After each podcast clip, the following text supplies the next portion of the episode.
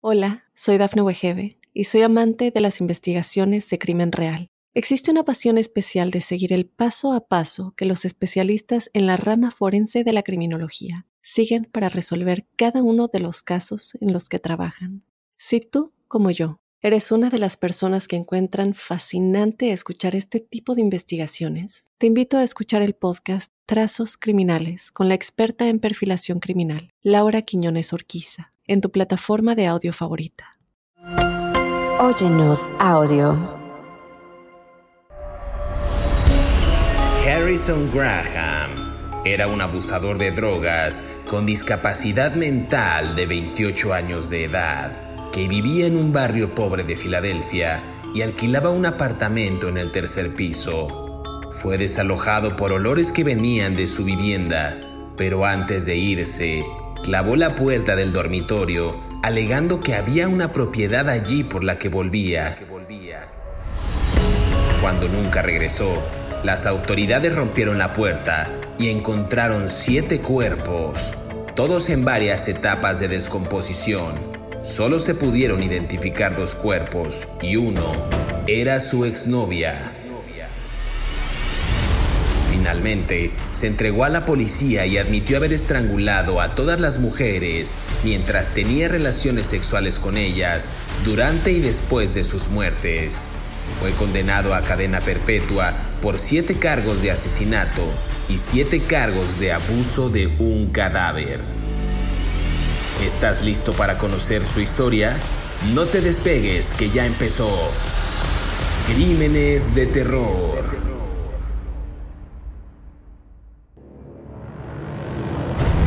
Bienvenidos a Crímenes de Terror. Si aún no te has suscrito al podcast, oprime el botón de seguir en la plataforma en la que nos estés escuchando, ya sea en Spotify, iHeartRadio, Amazon Music o Apple Podcast. Así podrás recibir cada sábado la notificación de un nuevo episodio de Crímenes de Terror.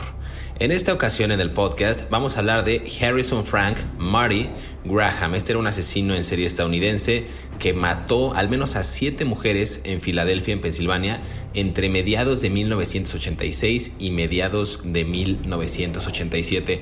Guardó sus restos en su apartamento. Un año después, en 1988, fue declarado culpable de todos los cargos y recibió la pena de muerte. Pero no me voy a extender mucho porque luego se enojan en este podcast. Y para entrar en detalle y comenzar a hablar de este asesino, quiero darle la más cordial bienvenida de las bienvenidas, de las bienvenidas a mi colega David Orantes, quien semana a semana nos brinda detalles puntuales de estos asesinos seriales. Mi queridísimo David, ¿cómo estás? Bien, aquí lo que tiene uno que aguantar, ¿verdad? Pero bueno, en fin, este, así es. Vamos a hablar de Harrison Graham un asesino en serie que tenía problemas emocionales, tenía problemas mentales y vivía en una de las ciudades más violentas hasta el día de hoy en los Estados Unidos, que se llama Filadelfia, Pensilvania, que tiene un problema gravísimo con las drogas.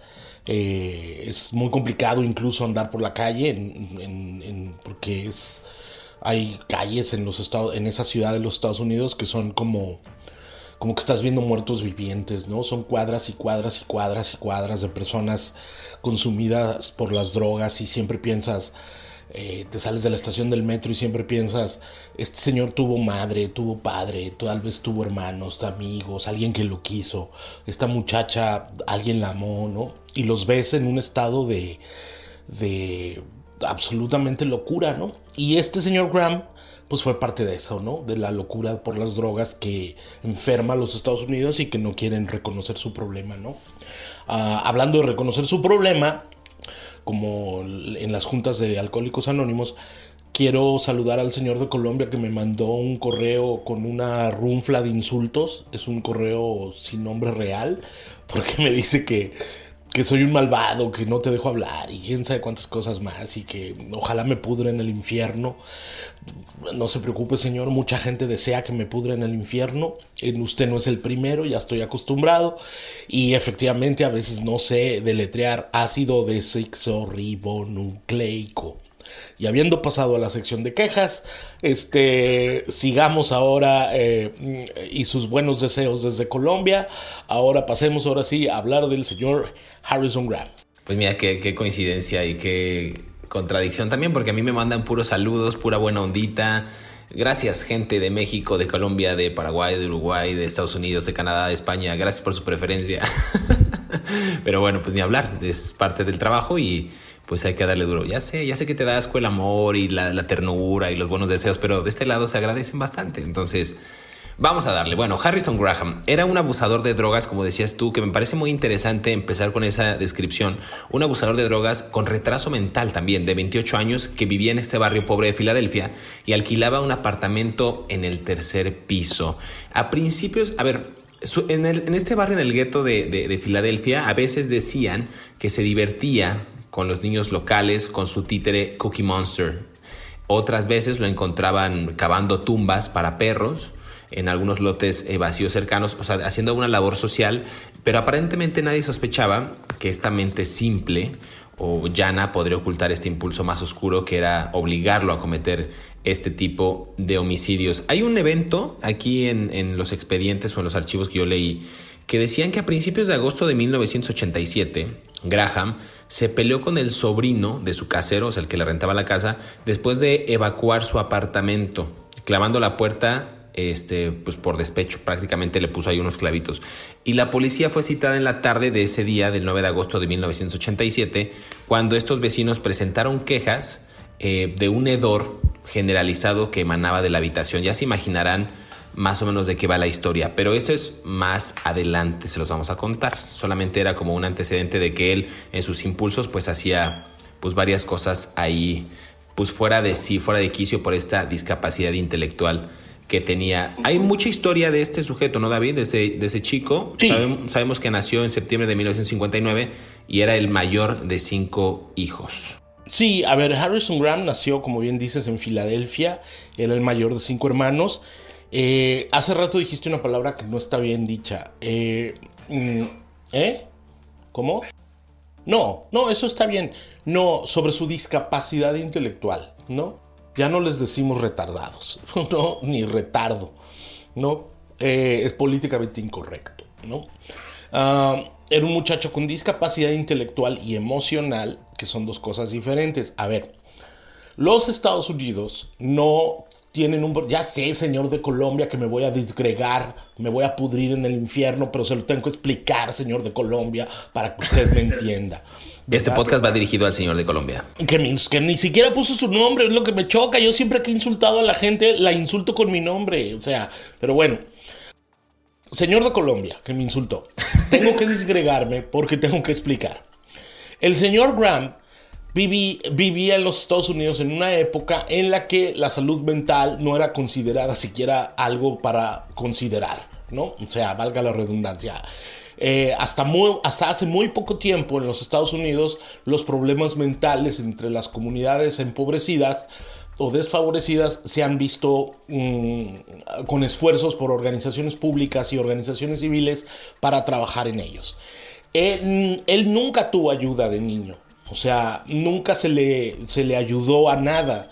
Estuvo enfrentando la vida todo el tiempo como un muchacho afroamericano de, de los barrios de Filadelfia, Mm, con, su problema mental y no se lo podían diagnosticar. La mamá dijo eh, que en 1971 lo diagnosticaron con un trastorno mental y estuvo dos años en un hospital psiquiátrico, pero nadie ha podido encontrar registros en el condado de Fila, en, la, en el estado de Filadelfia sobre este hecho. Tampoco eso quiere decir que no haya sucedido, porque los registros mentales de los hospitales psiquiátricos en los Estados Unidos no son públicos. O sea, yo, yo conozco a alguien que estuvo tres días en un hospital psiquiátrico, alguien muy cercano a mí, y, y, tú no puedes ir y decirle, oiga, el señor Rogelio estuvo aquí tres días, un día que casi se quería aventar de la ventana borracho.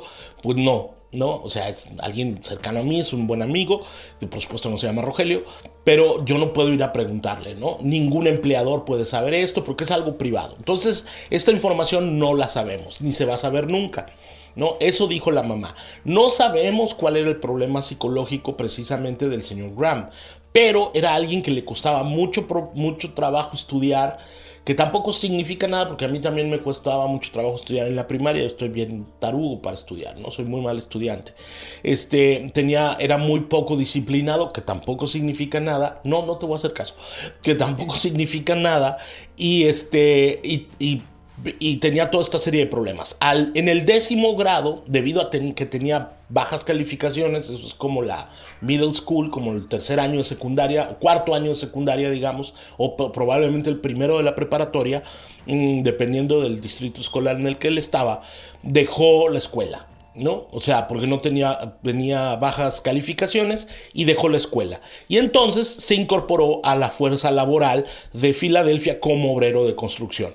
Henry Graham es un señor grandote, fuerte, ah, tiene cuerpo como de linebacker de fútbol americano, o sea, es un tipo bien armado.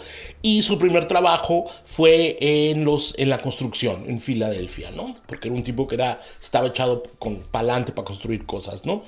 Y en el 79 dejó sus padres, a la casa de sus padres, con su dinero y se murió, digo, se mudó al norte de Filadelfia, donde rentó un departamento en una zona muy pobre, muy pobre y con mucha delincuencia. Entonces, estamos hablando y había muchas drogas. Ya, señor de Colombia, tuve que explicar todo para que usted me entendiera. Ahora sí, sigamos. Sigamos, pero yo creo que vamos a hacer una pausa. Vamos a seguir hablando de este sujeto, Harrison Graham, a quien apodan Marty o Marty. Eh, insisto, cargos criminales, siete cargos de asesinato, siete cargos de profanación de un cadáver, inicialmente pena de muerte, conmutada a cadena perpetua. Pero eso lo vamos a saber después de que regresemos de esta primera pausa aquí en Crímenes de Terror. No se despegue, ni usted ni el señor de Colombia. Volvemos.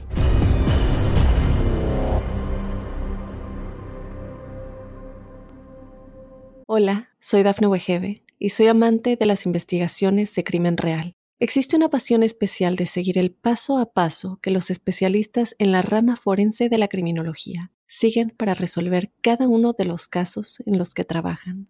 Si tú, como yo, eres una de las personas que encuentran fascinante escuchar este tipo de investigaciones, te invito a escuchar el podcast Trazos Criminales con la experta en perfilación criminal, Laura Quiñones Orquiza en tu plataforma de audio favorita. Cuando los investigadores miran hacia atrás a la historia de los asesinos en serie, se puede dar cuenta que, en el caso de Jeffrey Dahmer, se descubre un fondo de abuso de animales y otras crueldades patológicas. Charles Manson pasó la mayor parte de su juventud en el reformatorio. Por el contrario, Ted Bundy, que asesinó al menos dos docenas de mujeres, no tenía antecedentes penales y fue capaz de eludir la sospecha toda su vida al mismo tiempo que albergaba una fantasía sexual obsesiva. Harrison Graham no pudo ser categorizado en ninguna de estas. No era cruel con los animales, no entraba ni salía de los campamentos juveniles, ni encantaba a la gente con su cortesía y coqueteos. Sin más ni más, era una bandera roja ondeando en lo alto de la calle, pidiendo supervisión, intervención en crisis, de la manera más importante. Sigue escuchando la historia de Harrison Graham aquí en Crímenes de Terror.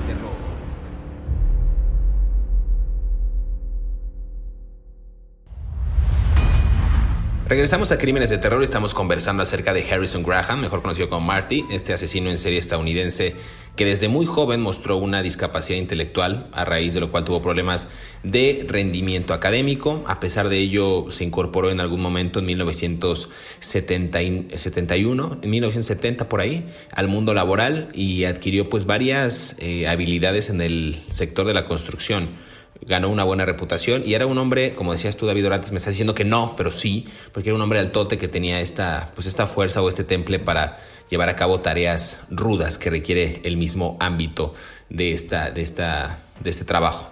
Decías tú, muy bien, me voy a acercar un poquito a esta línea del tiempo que estamos creando, en 1979 el hombre se marcha a la casa de sus padres y se muda a este barrio pues asolado por la pobreza y la delincuencia, el mundo de las drogas, el alcohol, y ahí mismo, en este periodo, es cuando comienza él a consumir pues estos, estas sustancias, alcohol y drogas, y a pasar tiempo entre proxenetas y trabajadoras sexuales o prostitutas como las llamas tú, pero yo quiero ser políticamente correcto para ti y el señor de Colombia, ¿no? Si bien, si bien este era un hombre alto y de complexión atlética, no se le consideraba violento como los demás o con los demás y nunca fue procesado por ningún delito hasta ese momento. Y en 1983 ya anticipaba yo este hecho, Graham alquiló un apartamento en un complejo pues, de viviendas con espacios vacíos en su mayoría y el objetivo era pues, pues, aislar una pequeña sección del estacionamiento cerca del edificio entre los que se encontraba Graham. Pues, levantaron varios muros con pequeñas ventanas mediante las cuales compraban drogas. Él se incluía o él se fue metiendo estas actividades delictivas, pero no sé aquí si otra vez el hombre y su circunstancia, creo que la sociedad y el lugar al que él llegó no le permitió desarrollarse de manera óptima aunado a su discapacidad intelectual. Yo creo que ahí también la sociedad vuelve a fallarle a estos asesinos eh, a estos ciudadanos que se convierten en asesinos en serie. Son personas que llegaron a lugares donde, como bien mencionabas al principio, zonas donde hemos visto videos en internet que parecen zombies. Parece una escena de The Walking Dead, donde la gente, pues prácticamente por el consumo de estupefacientes, hoy en día el fentanilo, por ejemplo, los trae vueltos pues, locos prácticamente. Pero ahí, en esa situación, estaba Graham. David. Sí, a ver, eh, en 1983 él se mudó a una zona de un edificio de departamentos que fue donde ocurrió todo esto, ¿no? Fue en una, en una, en, el norte de Filadelfia, ¿no? Eh, él, muchos de los departamentos por alguna razón, bueno, sí, por alguna razón obvia, estaban vacíos. Mm, pues quién quiere ir a vivir ahí, ¿no? Entonces, muchas de las personas que vivían ahí, pues eran la gente de la comunidad afroamericana, ah, de la comunidad puertorriqueña, que, que tenían que, rentar donde podían porque no les alcanzaba el sueldo para nada más, ¿no? Ah, Harrison em, era un cuate tranquilo, ¿no? Como tú bien decías al principio del programa, pagaba su renta con, con regularidad, o sea, nunca se retrasaba, ¿no? Ah, jugaba básquetbol con los muchachos ahí del, del, vecindario en una canchilla local que tenían ahí. No sé cómo se diga, en México se dice cascaritas, ¿no? En, o sea, una recocha, ¿no? Para hablarlo en colombiano ahí con los muchachos del barrio.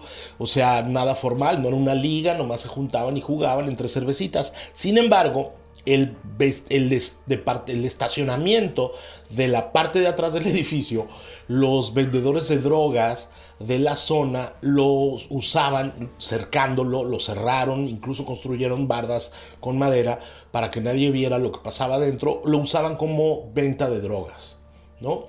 Este es un, era un edificio antiguo de, ladrillo que tenía la fachada a la calle, pero la gente, la gente, los residentes se estacionaban atrás y si no tenías carro, pues, pues no lo usabas, ¿no? Eh, Harrison no tenía carro, pero si usaba, a un lado estaba esta cancha de básquetbol y este, este señor se hizo amigo de los que vendían drogas ahí, ¿no? Básicamente lo que compraba la gente era una droga que se llamaba Retalin, ¿no? Es, una, es uno de los componentes de los, mm, creo que es un opioide, no estoy muy seguro, pero es de las, de los metanfetaminas que se usan para tratar la depresión bipolar, o síndrome de, desatención o cosas así, ¿no? Pero mucha gente, en vez de tomarse la dosis de 10 miligramos, que es lo que recomiendan algunos doctores en algunos pacientes adultos, se tomaban hasta dos o tres pastillas, ¿no? Entonces los volvía, tenían trastornos bipolares completamente desquiciados y, y, se cruzaban, ¿no? Como se dice en la jerga de las calles, ¿no? Se les, ahora sí que se les iban las cabras al monte ya bajo las drogas. Y si encima le pones al alcohol y, a otras drogas, pues ya de plano el cóctel explosivo está fácil, ¿no? Eh, él era consumidor de esto también y probablemente lo hacía porque con su discapacidad mental lo calmaba, ¿no? Ah, tenía un... era muy conocido entre los niños del, del vecindario porque tenía un muñeco de peluche que era el Cookie Monster de Plaza Sésamo, que es un muñeco azul que, grita Cookie, ¿no? Y este, y yo lo sé porque yo crecí viendo Plaza Sésamo como niño aquí en los Estados Unidos. Entonces él decía, ah, Cookie, y se comía todas las galletitas, ¿no? Y es muy simpático porque es un muñeco que no articula nada, solo dice Cookie, ¿no? Y se come, ah, Cookie, ¿no? Y se come todas las galletitas, ¿no?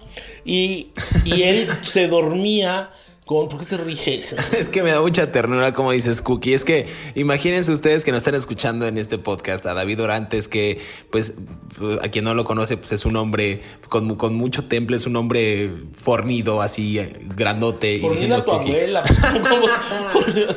o sea, como ya vamos a empezar. Bueno, en fin. Me dio mucha risa. Bueno, o sea, no hablemos de mí porque este podcast no es de mí. Del come galletas. Entonces, él decía Cookie, ¿no? El Cookie Monster. Entonces, él dormía abrazado del Cookie Monster, ¿no? Lo usaba como un, como cuando tú eres niñito que tienes la, el, trapito con el que te duermes, ¿no? Cuando los bebés o que se enamoran de un peluche, por decirlo de la manera más gentil, porque les da seguridad, les da, les reafirma la autoestima, les da tranquilidad y suceden muchas cosas, ¿no?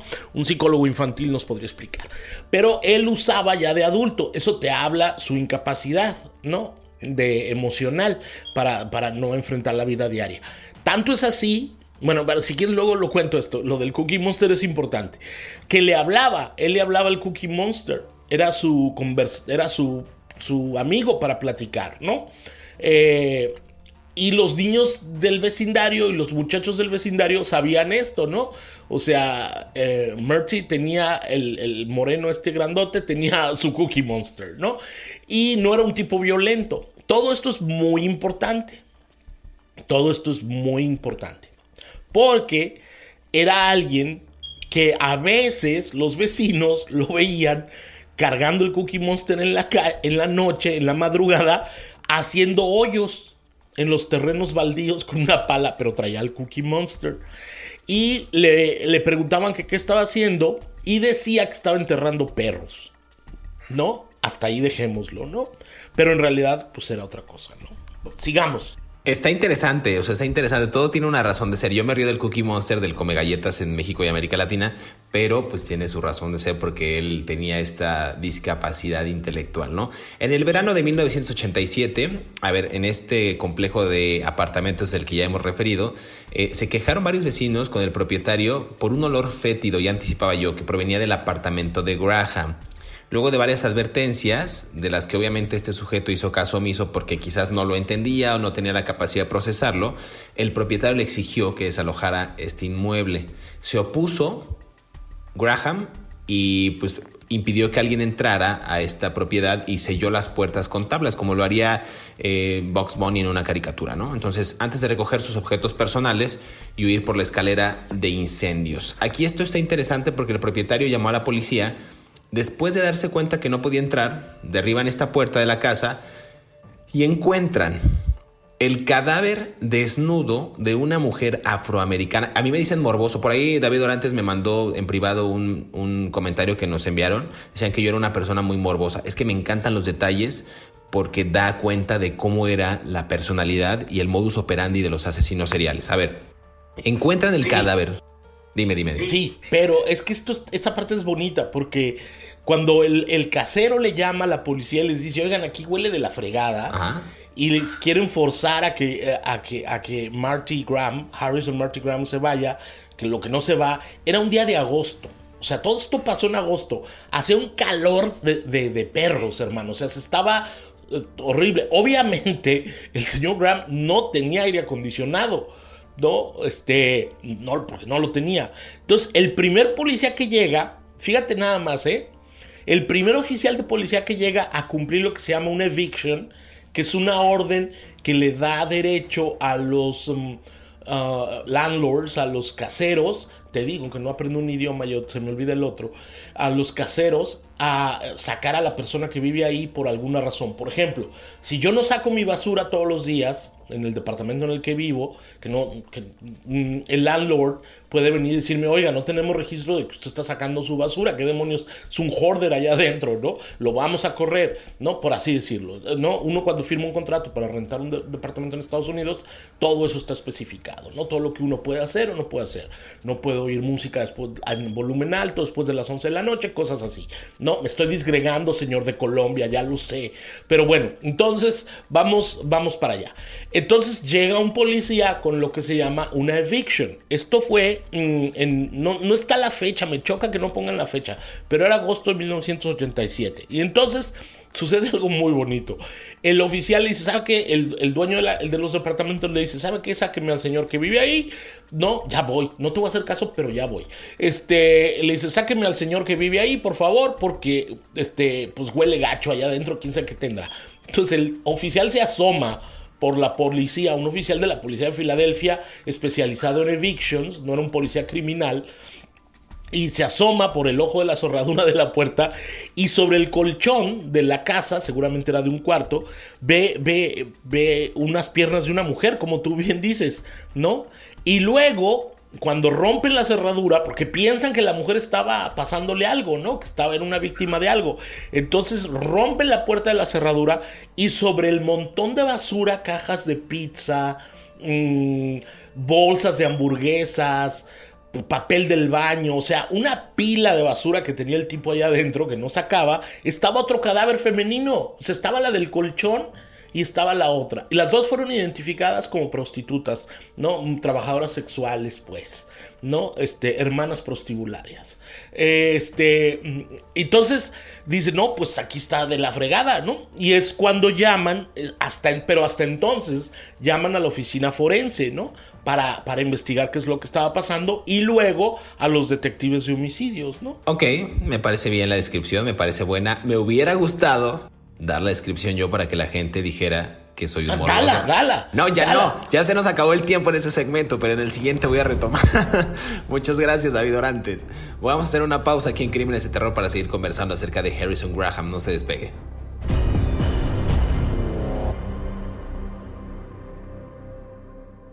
Hola, soy Dafne Wegebe y soy amante de las investigaciones de crimen real. Existe una pasión especial de seguir el paso a paso que los especialistas en la rama forense de la criminología siguen para resolver cada uno de los casos en los que trabajan.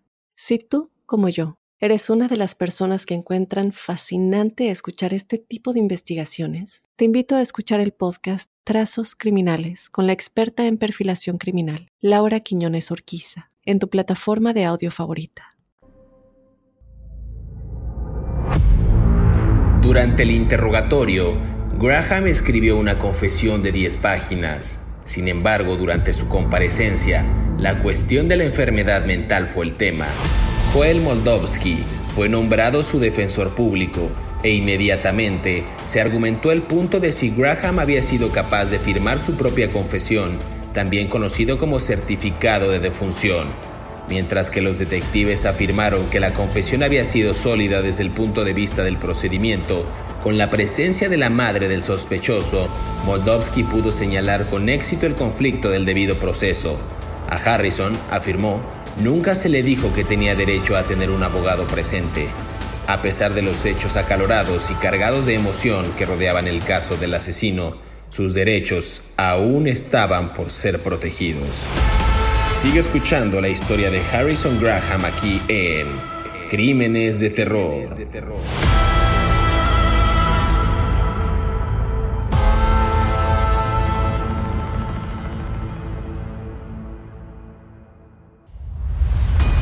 Regresamos a Crímenes de Terror, estamos conversando acerca de Harrison Graham. Ya sé, David Orantes es parte del intro. a ver, decíamos antes de irnos a esta, a esta segunda pausa eh, y última, del cadáver desnudo de la mujer afroamericana que fue hallado en la casa de Graham. Ya anticipabas muy bien tú el hecho. A ver, los oficiales derribaron la puerta y encontraron el cadáver desnudo de una mujer afroamericana y el cadáver parcialmente vestido de otra, rastros de sangre, drogas. Además de una capa, esto está impresionante y decías tú, a mí me dio mucho asco. Eh, cajas de pizza, papel de baño, era una capa de basura de 40 centímetros de altura. Yo no puedo creer que tan, o sea, bueno, era, era parte de la, de la colección, de la podredumbre, de la costumbre nula de la limpieza de este sujeto, 40 centímetros de altura, una capa de basura, una pila de colchones sucios e incluso un esqueleto. Eso no es todo, señores que nos escuchan y señor de Colombia, ponga atención. En el armario también encontraron más restos óseos envueltos en una sábana. Y eso no es todo. Al registrar el techo, los investigadores encontraron una, una bolsa de lona verde con los huesos de manos, pies y piernas de otra víctima en su interior. Y en el sótano, esto parece un museo, parece el Museo de, Historia Natural. A ver, mientras que en el sótano se halló un cráneo, una caja torácica y un hueso de la pelvis pertenecientes a una séptima víctima.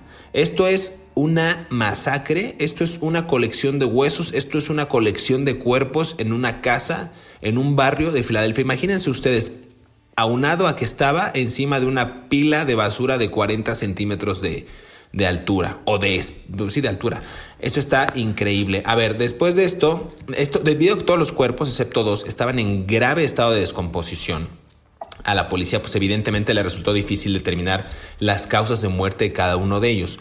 Para los, había dos cuerpos en específico que determinó que la causa de muerte fue estrangulamiento. Recordemos nada más que Graham, como decía David, era un hombre grande, era un hombre pues con mucha fuerza y era un sujeto pues de raza afroamericana que en verdad tenía mucho, mucho ese temple y había trabajado en el área de la construcción. Entonces, me parece interesante nada más recalcar eso. Y, a partir de ahí, Graham se le incluyó en la lista de personas buscadas. En el transcurso de la siguiente semana, estamos hablando de 1987, hubo reportes de que vieron a este sujeto en el transporte público, inclusive en restaurantes de comida rápida, en refugios para indigentes e inclusive en un autolavado. Y en todas las ocasiones en las que las autoridades estuvieron casi a punto de aprenderlo, él se escapó, él se salió con la suya. Digamos que en ese momento no se supo y yo no tengo aquí registro de cómo ocurrieron cada uno de los asesinatos, pero recordemos que este sujeto deambulaba por las calles en la noche con un Cookie Monster, con este come galletas, además hacía agujeros en la tierra en, lotes baldíos supuestamente para enterrar perros y cuando encuentran eh, su casa a, partir de los reportes y las autoridades van a buscarlo, encuentran siete, siete cadáveres en estado de descomposición. ¿Cómo ocurrieron esos asesinatos? Yo no tengo aquí registro, pero ¿se sabe algo de ello, David? Sí, la ahorcó. a a una de las víctimas que, que tenía en... hubo una víctima que encontraron en un armario. Y esta víctima ya estaba en estado de descomposición. Todas eran mujeres afroamericanas. Desafortunadamente, de muchas de ellas no sabemos quiénes eran porque pues ya no tenían identificaciones y por su estado de descomposición no se les pudo vincular con ninguna mujer que fuera conocida o con récords criminales en, en el estado de Pensilvania. Ah, muchas de ellas las ahorcó, prácticamente a todas las ahorcó con las manos o con, con, un cordón, ¿no? Una de las que te decía que se encontró en el armario ya, en total fueron siete, ¿no? Eh, pero creo que la sexta, sexta víctima que estaba en el armario ah, tenía un cordón de, de, plástico de estos que se usan para enchufar cosas, como para conectar cosas. Ah, un, un blanco, aquí dicen los registros criminales, y que tenía una costra de sangre alrededor. O sea, como que seguramente le botó algún tipo de vena o vomitó sangre la mujer o veto a saber y se le quedó la costra esa de sangre en el cordón. Entonces, lo más probable es que la haya matado así ahorcándolas. Él, cuando lo, lo, detienen caminando por las calles de, de Filadelfia, como tú bien dices, eh, y lo porque ya lo buscaban, ¿no? Y la gente no, pues, o sea, no, no podía creer que el hombre apacible que jugaba básquetbol con los muchachos del vecindario y platicaba con el Cookie Monster eh, fuera un asesino buscado por las autoridades por tantos homicidios, ¿no? Eh, lo detienen y él prácticamente de...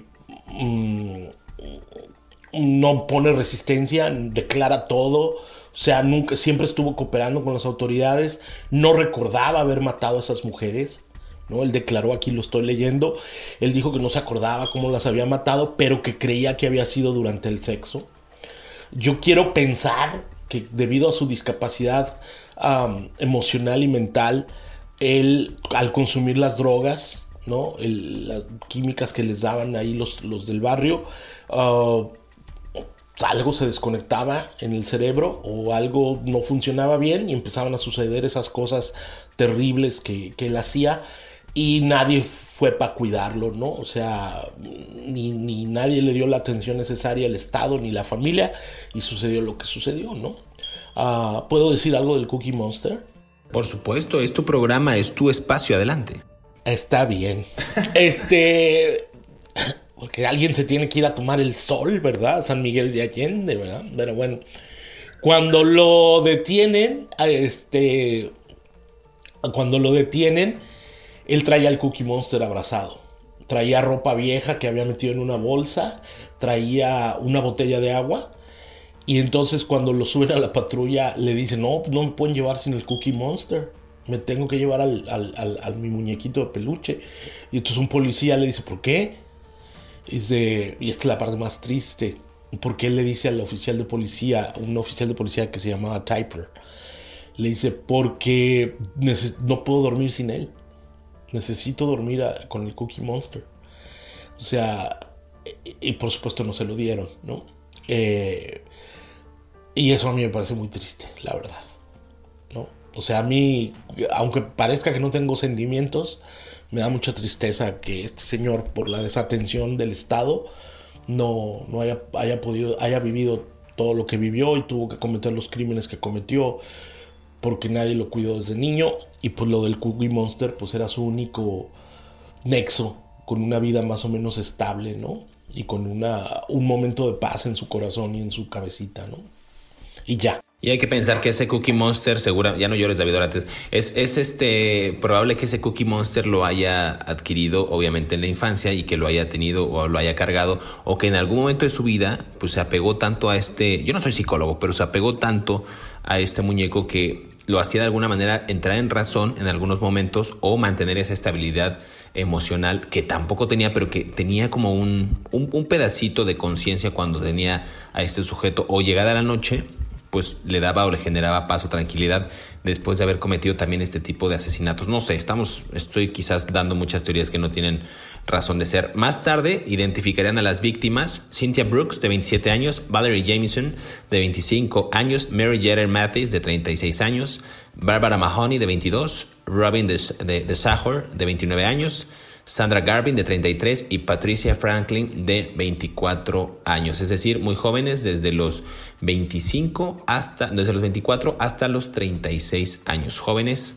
todas ellas mujeres, la mayoría dicen que trabajadoras sexuales y que pudieron haber muerto cuando compartían drogas con Graham en su casa y después ellas eran ejecutadas. Finalmente, David, juicio de Harrison Graham comenzó el 7 de marzo de 1988. Al principio se negó eh, un juicio se negó a un juicio conjurado durante las audiencias preliminares y al final, en 28 de abril de 1988, fue declarado culpable de todos los cargos, por los que recibió seis penas de muerte y una cadena perpetua. Pero me parece que fue conmutada simplemente a cadena perpetua eh, pues, la sentencia de, Graham. Sí, a ver, un juez lo condenó a seis electrocuciones, o sea, que muriera electrocutado seis veces, lo cual es bastante absurdo, ¿no? ¿No? Eh, pero el abogado de Graham apeló después y en 1988 se la conmutaron a con un tecnicismo legal, o sea, estar condenado a muerte, pero no lo van a hacer, ¿no? O sea, vamos a ver hasta que se muera solo, ¿no? Eh, entonces el abogado Graham dijo que era una decisión compasiva y brillante, ¿no? Para un hombre. No sabemos nada más de él, está en una cárcel de máxima seguridad en, uh, en Pensilvania, en CSI Correction. Uh, no creo que la esté pasando bien, no sé si le den medicamentos y tampoco creo que al Estado le interese mucho darle medicamentos o tal vez le dan demasiados medicamentos para tenerlo eh, drogado todo el tiempo y que no se meta en problemas de él y que no meta en otros problemas al resto de los internos y pues obviamente no sabemos si en prisión alguien le le puede mandar un Cookie Monster a este señor, ¿no? Que es terrible lo que hizo, es un criminal. Eh, no lo declararon loco, lo declararon apto para el juicio. Y, pero de todos modos, yo sigo pensando que es nueva, otra persona que fue mal atendida por la sociedad y terminó en un asesino en serie, ¿no? Eh, y bueno, pues ya, no voy a decir nada más porque luego el señor de Colombia se enoja conmigo. Muchas gracias, gracias a todos los que nos escucharon. Este fue un gran episodio, la verdad es una gran historia eh, en, términos de investigación y también en términos de tanto de psicología como inclusive de sentimientos. Ser humanos no nos, no nos hace daño aunque sea una vez, una vez al año no hace daño. Muchas gracias David Orantes, es hora de despedirnos, pero queremos agradecer a todos aquellos que cada sábado sintonizan un nuevo episodio de Crímenes de Terror. Recuerden que estamos leyendo sus comentarios a través de las redes sociales de Mundo Now y también a través de nuestras cuentas personales. Por favor escríbanos y díganos de qué asesino en serie quieren que hablemos, que sea de Estados Unidos y, mm, y próximamente nos vamos a ampliar quizás a otros países. No olviden activar el botón de seguir en la plataforma que nos estén escuchando para que les llegue la notificación del próximo episodio y sean los primeros en disfrutar de estas aterradoras historias. Hasta pronto, nos escuchamos en el próximo episodio de Crímenes de Terror.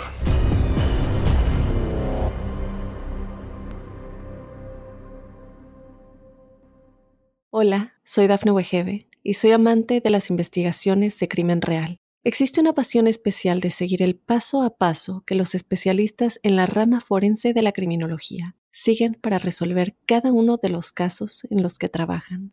Si tú, como yo, eres una de las personas que encuentran fascinante escuchar este tipo de investigaciones, te invito a escuchar el podcast Trazos Criminales con la experta en perfilación criminal, Laura Quiñones Orquiza, en tu plataforma de audio favorita.